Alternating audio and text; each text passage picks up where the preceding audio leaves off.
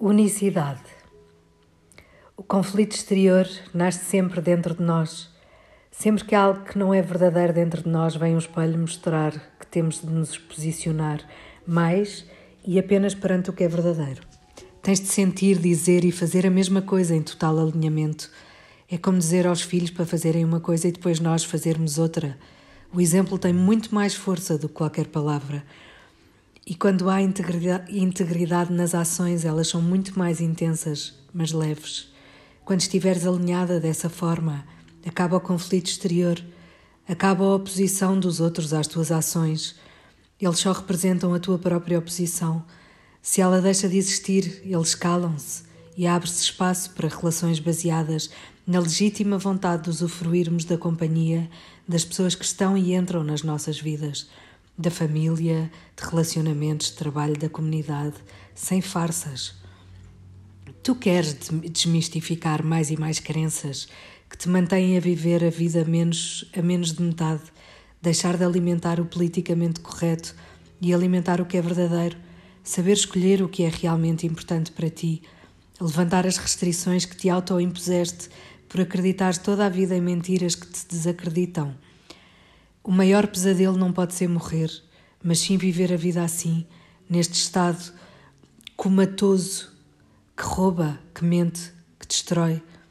E quando eu saí do pesadelo da pequenina, limitada e desempoderadora vida neste estado de dormência, foi quando conquistei a liberdade interior.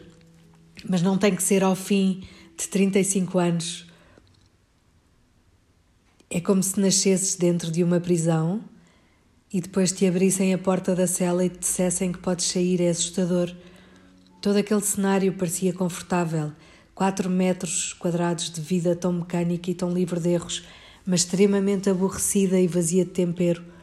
Começa a libertar-te agora de todas as amarras, dos tubos de respiração artificial e das pessoas que vivem a tua vida como se fosse delas.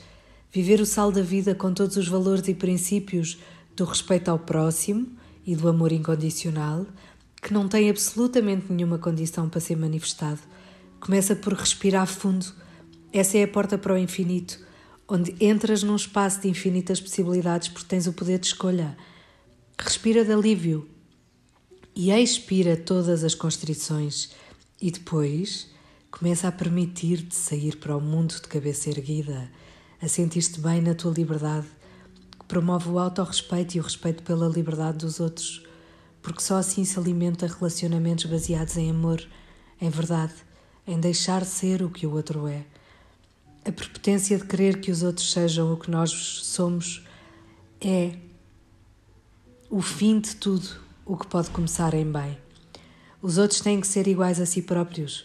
Não somos todos iguais porque somos todos únicos mas estamos cá para viver a mesma verdade e amor através da nossa história, que é única também. E depois de uma vida de prisão, eu vivo a liberdade nas minhas escolhas, na minha agenda, na minha vida familiar e em todo o tipo de relações. E é por isso que os meus filhos são também felizes e livres, porque eu os deixo ser. Respeito toda a gente na sua unicidade.